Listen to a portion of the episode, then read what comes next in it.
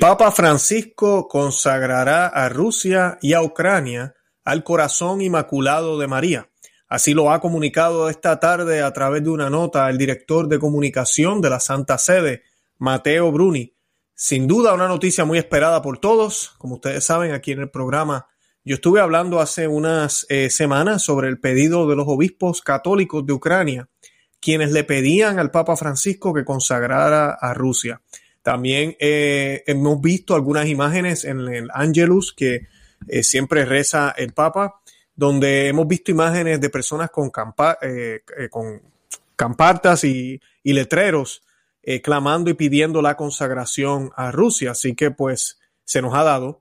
No voy a decir que son malas noticias, son muy buenas noticias. Ahora, hoy yo quiero en el programa dialogar sobre los requisitos para la consagración de Rusia como lo pidió la Virgen Santísima en sus apariciones en Fátima.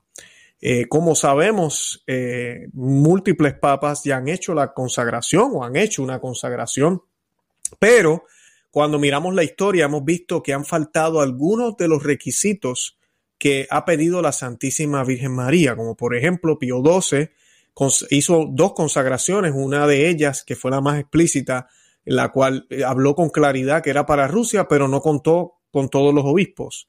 Y así podemos seguir. En otras eh, han sido consagraciones al mundo, no a Rusia, o no se ha mencionado a Rusia para nada. Eh, así que siempre se, se, quita uno de los requisitos que yo voy a estar mencionando en el programa en el día de hoy. ¿Por qué los requisitos son importantes? Para que se vea que realmente viene del cielo la paz que tanto ha prometido la Santísima Virgen María, el reinado de María, el reinado del Inmaculado Corazón de María, aquí en la tierra, que es el reinado de Cristo, obviamente.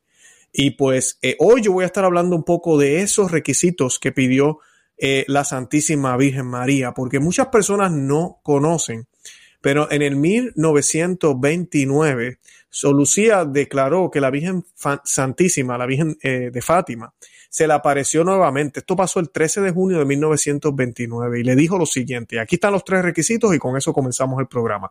Ha llegado el momento en que Dios pide al Santo Padre que realice, en unión con todos los obispos del mundo, la consagración de Rusia a mi inmaculado corazón. Dios promete salvarla por este medio. Son tantas las almas que la justicia de Dios condena por pecados cometidos contra mí, que vengo a pedir reparación, sacrifícate por esta intención y reza. Esas fueron las palabras de la Virgen Santísima a Sor Lucía en 1929 en Tui. Así que hoy voy a estar hablando de eso y si esta consagración que va a hacer el Papa Francisco, que le damos las gracias al Papa Francisco de que quiera hacerla, es algo muy bueno, pero si va a ser bueno en el sentido de que es una oración, es una consagración, eh, siempre han habido bendiciones, todas las consagraciones que se han hecho, pero no ha llegado lo prometido por la Santísima Virgen María porque ninguna cumple con estos requisitos. ¿Cumplirá el Papa Francisco con estos requisitos? De eso vamos a estar hablando en el día de hoy.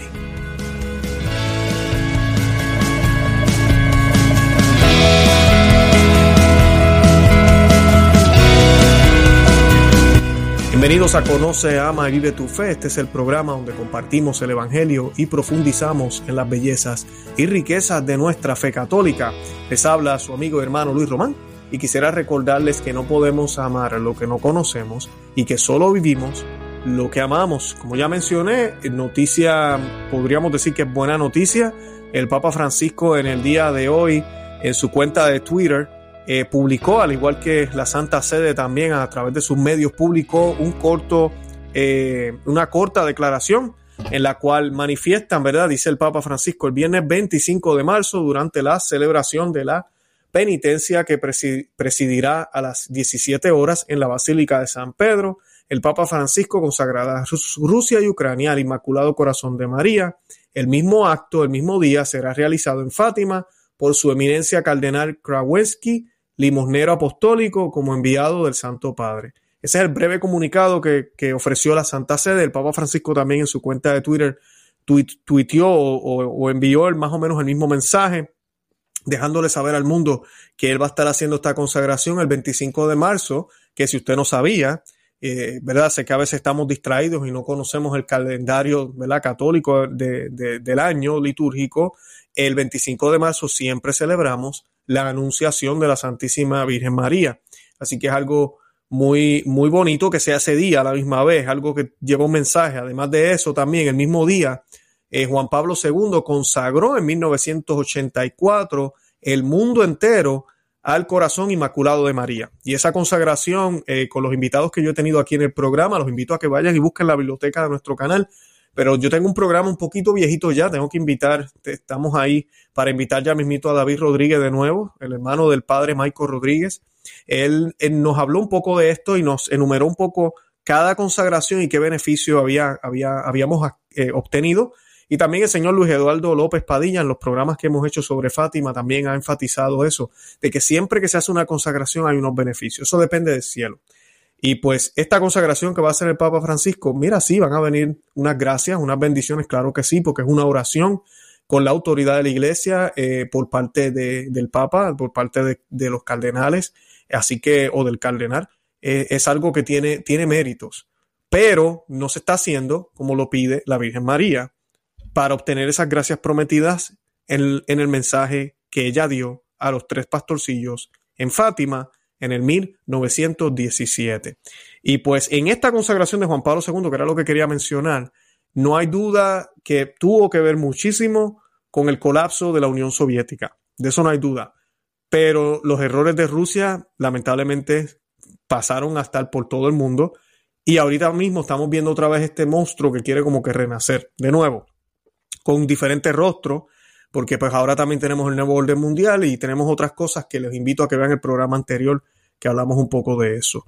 Ahora, ¿qué fue lo que nos pidió la Santísima Virgen María? Y antes de comenzar, que se me olvidó hacer la oración ayer, la vamos a hacer hoy. Eh, vamos a hacer un Ave María, estamos hablando de la Santísima Virgen María. Lo primero que queremos es darle gracias a ella porque el Papa va a hacer esta consagración y esta oración la hacemos en el nombre del Padre y del Hijo y del Espíritu Santo. Amén. Dios te salve María, llena eres de gracia, el Señor es contigo, bendita tú eres entre todas las mujeres y bendito es el fruto de tu vientre Jesús. Santa María, Madre de Dios, ruega por nosotros pecadores, ahora y en la hora de nuestra muerte. Amén. Ave María, gracia plena, Dominus tecum, benedicta tu in mulieribus et benedictus frutus ventris tui, Jesús. Santa María, Mater Dei, ora pro nobis peccatoribus, nunc et hora mortis nostra. Amén en nomini Patris, et Fili, Espíritu Santi. Amén, bendito sea Dios. Y pues, ¿qué dijo la Virgen? ¿Qué es lo que pide exactamente? Y lo que yo quiero que ustedes hagan, yo voy a enumerar las condiciones que las dije al principio del programa y vamos a ver qué es lo que el Papa Francisco va a estar haciendo este año. Y pues podremos decidir que para los que no saben, el Papa Francisco ya había hecho una consagración en el 2013, si no me equivoco, eh, a también a, las, a la Santísima Virgen María. Para que tengan una idea, eh, el, Papa Pío XII la hizo en 1942, Juan Pablo II 1984 eh, y Francisco la hizo en el 2013. También tengo entendido que el Papa eh, Pablo VI hizo algo parecido también. Y pues, sin embargo, ¿verdad? No hemos visto lo, lo, que se prometió, ¿verdad? Lo que la Virgen nos prometió. ¿Por qué? Porque no se siguieron los pasos. Y hoy voy a estar utilizando la Biblia para que vean por qué es importante que obedezcamos a Dios en detalles también, en cosas que parecen insignificantes, en cosas que muchos dirán, oh no, las intenciones son lo más importante, no necesariamente.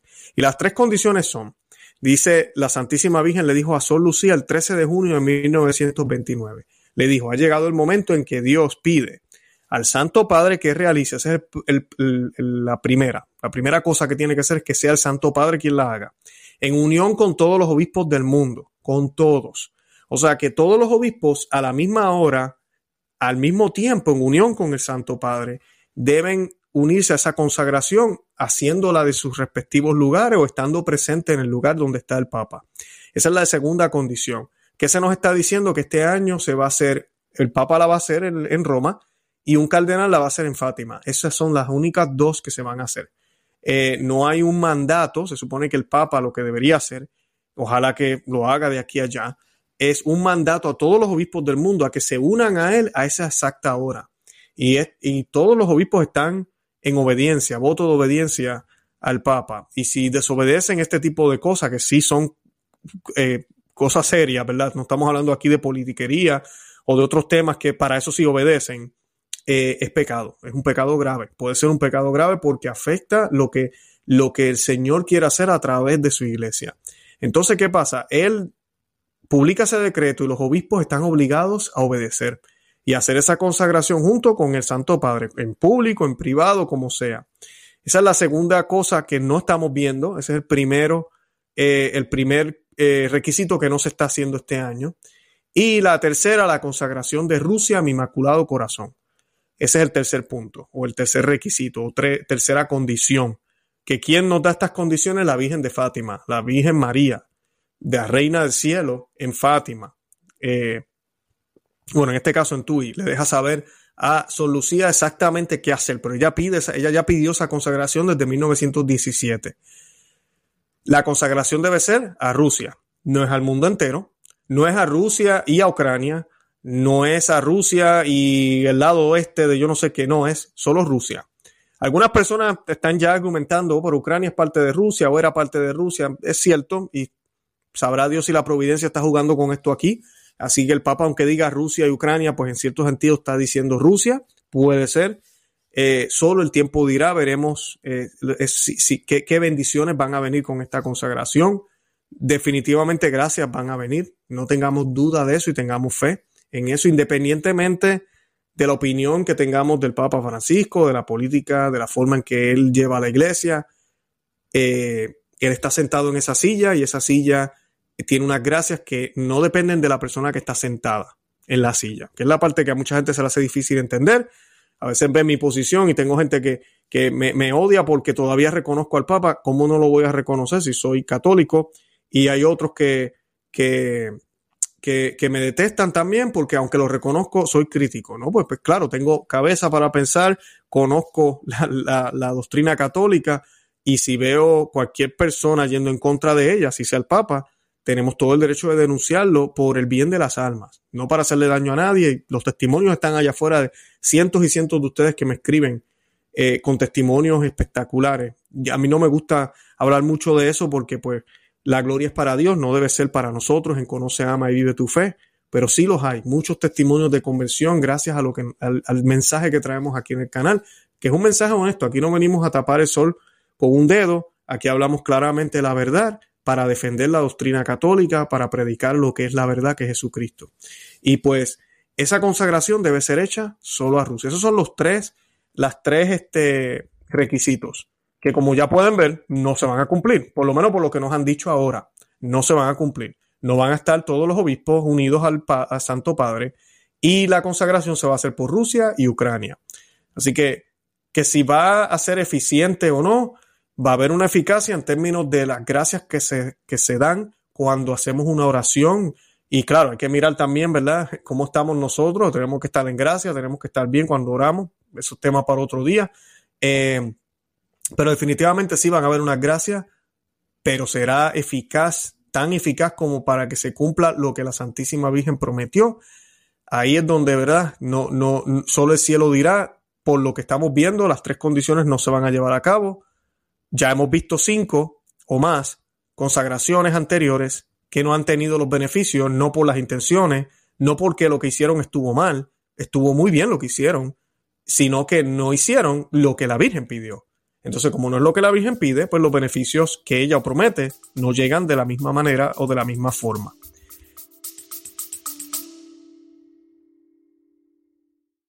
Hola, es Arelis Gracias por escucharme. Bienvenida a mi podcast Mentalidad de Girasol. Este podcast es un viaje, un viaje que te va a ayudar a ti y que me va a ayudar a mí.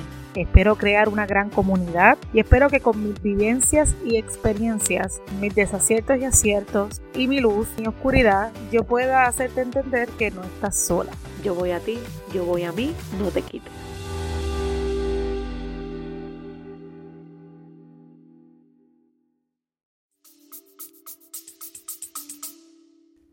Ah, luego de esto, Solución añade más tarde que mediante una comunicación íntima que ella le envía a un sacerdote, ella dice que el Señor le dijo, nuestro Señor Jesucristo, le dijo a Sol Lucía, ese mismo año, 1929, no han querido atender mi petición. Al igual que el rey de Francia, se arrepentirán y luego la llevarán a cabo. Y quiero pausar ahí. Si no entienden por qué digo rey de Francia, la Revolución Francesa. Justo antes de la Revolución Francesa, el Sagrado Corazón de Jesús, hubieron unas apariciones, hubieron unos mensajes eh, y el rey no hizo caso. años después sucede la Revolución Francesa eh, y se arrepintieron, pero ya era muy tarde. Y él habla aquí, Jesucristo le dice a, a Lucía que la van a llevar a cabo, van a hacer esta consagración a Rusia pero ya será demasiado tarde. Rusia habrá ya esparcido sus errores por el mundo, provocando guerras y persecuciones a la iglesia. El Santo Padre tendrá que sufrir mucho.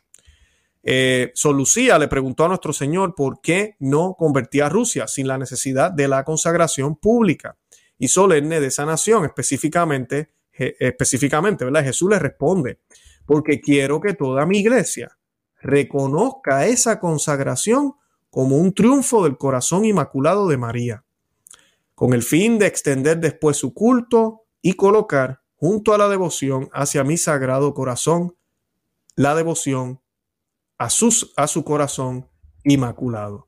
Así que esa es la intención que tiene Dios que veamos el papel crucial de la Virgen María, pero no tan solo eso, sino que veamos la intervención del cielo, porque no hay nada que nuestro Dios haya hecho cuando estuvo aquí en vida, en, la persona de Cristo, o cuando en, el Antiguo Testamento, que ahora les voy a compartir una lectura, no hay nada que tenga, que, sea un accidente.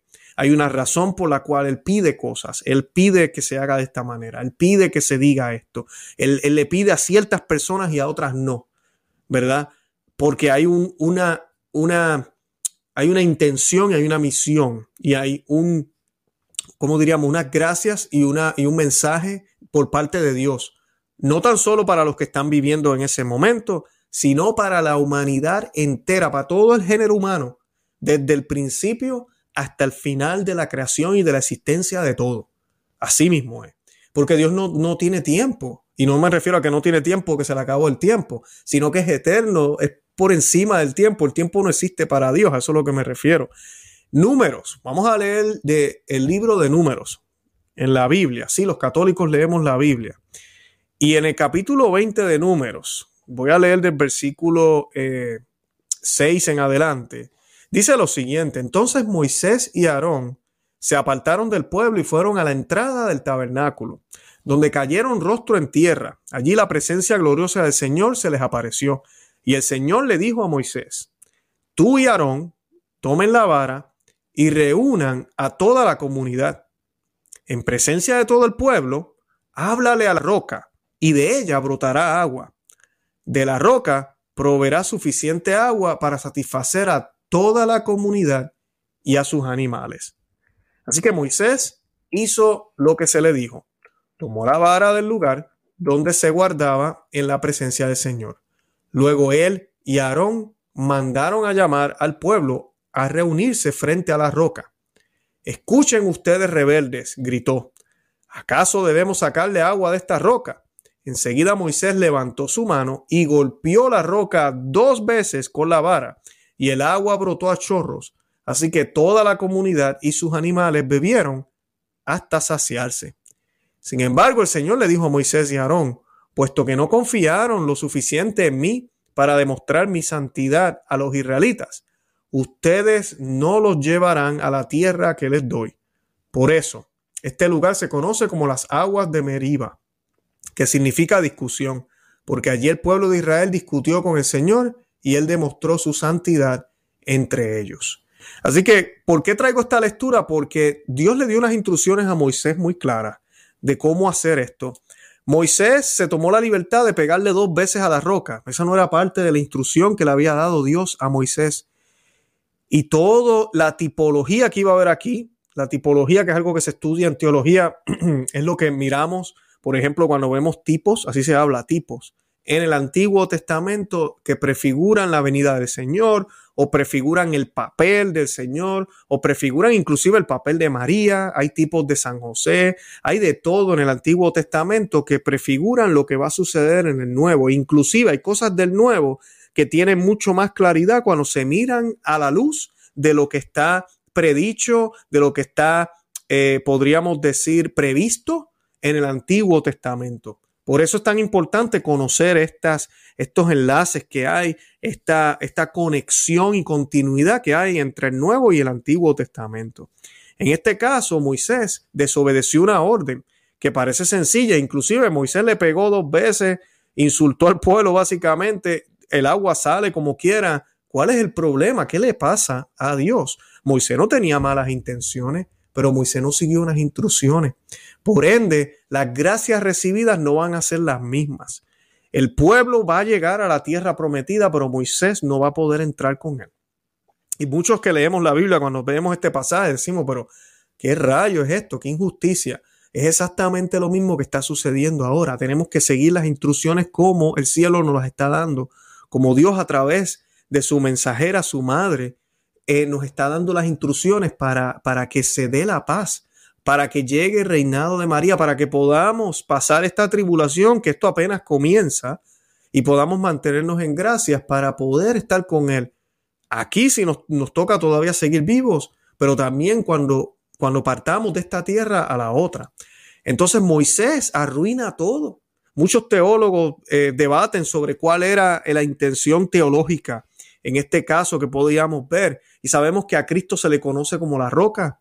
Y Cristo fue crucificado una sola vez.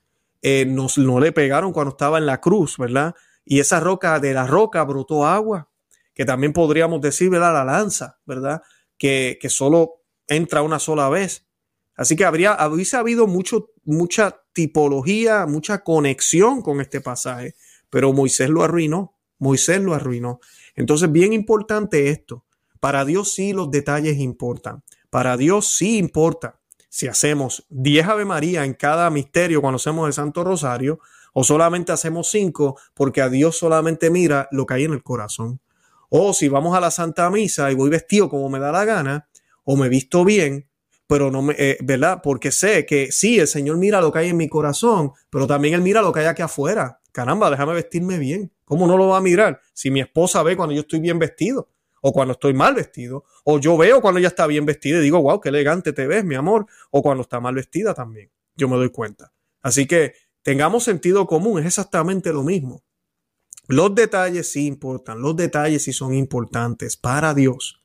La forma en que hablamos, la forma en que adoramos, la forma en que oramos, todo eso no es el fin y no es en eso que encontramos la salvación, es en Cristo, pero eso también es importante porque nos acerca al Señor, que es el fin, que es ese fin, esa meta que queremos alcanzar para poder entrar al cielo.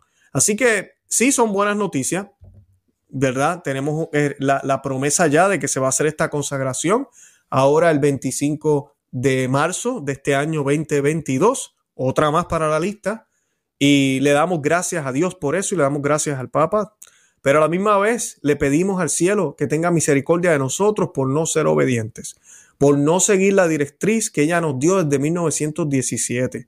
Y estamos todavía en el 2022, más de 100 años después, todavía con este problemón. Todavía estamos hablando de Rusia. Porque si la Virgen María dijo Rusia, no dijo Unión Soviética, dijo Rusia.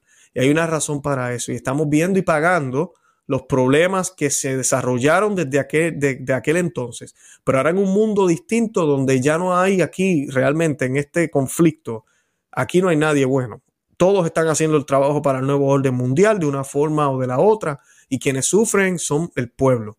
El pueblo ucraniano, el pueblo en Rusia, aquí en los Estados Unidos, todos nosotros sufriendo todas las consecuencias de una guerra, que pueden ser consecuencias económicas, pueden ser eh, eh, consecuencias sentimentales, espirituales, eh, pueden ser consecuencias de, todo tipo que nos pueden llegar dependiendo de dónde estemos. Así que pidámosle al cielo y hagamos lo que ella nos pidió, que esta parte a todo el mundo se le olvida. Hacer el Santo Rosario todos los días, porque la Virgen en Fátima dijo eso, quisiera rezáramos el Rosario todos los días. Ah, la devoción a los cinco sábados, que ahorita mismo la Iglesia Católica no ha abrazado esta devoción. Mucha gente ha escuchado de ella, pero no tiene ni idea de cómo se hace. Esto los sacerdotes tienen que hacer su trabajo en las parroquias para que se desarrolle un movimiento fuerte. Todos los primeros sábados haya una misa temprano en la mañana, donde se pueda hacer esta devoción de los primeros cinco sábados del mes, que ya lo pidió. Y además de eso, penitencia, penitencia, penitencia. No podemos seguir viviendo el catolicismo suave y, y fácil que siempre estamos viviendo. Estamos en tiempo de cuaresma, así que es tiempo de ayuno. No solamente el Viernes Santo, es ayuno todos los días, amiga y amigo que me escuchas. Claro, si usted es mayor, mire y chequee con su doctor. Yo tengo un programa sobre eso con el padre Carmelo eh, para que puedan entender un poco más, pero sí, tenemos que hacer penitencia, tenemos que hacer oración, tenemos que hacer nuestra parte. Y nada, de verdad que los amo en el amor de Cristo y Santa María, ora pro nobis. Que Dios me los bendiga. Bye bye.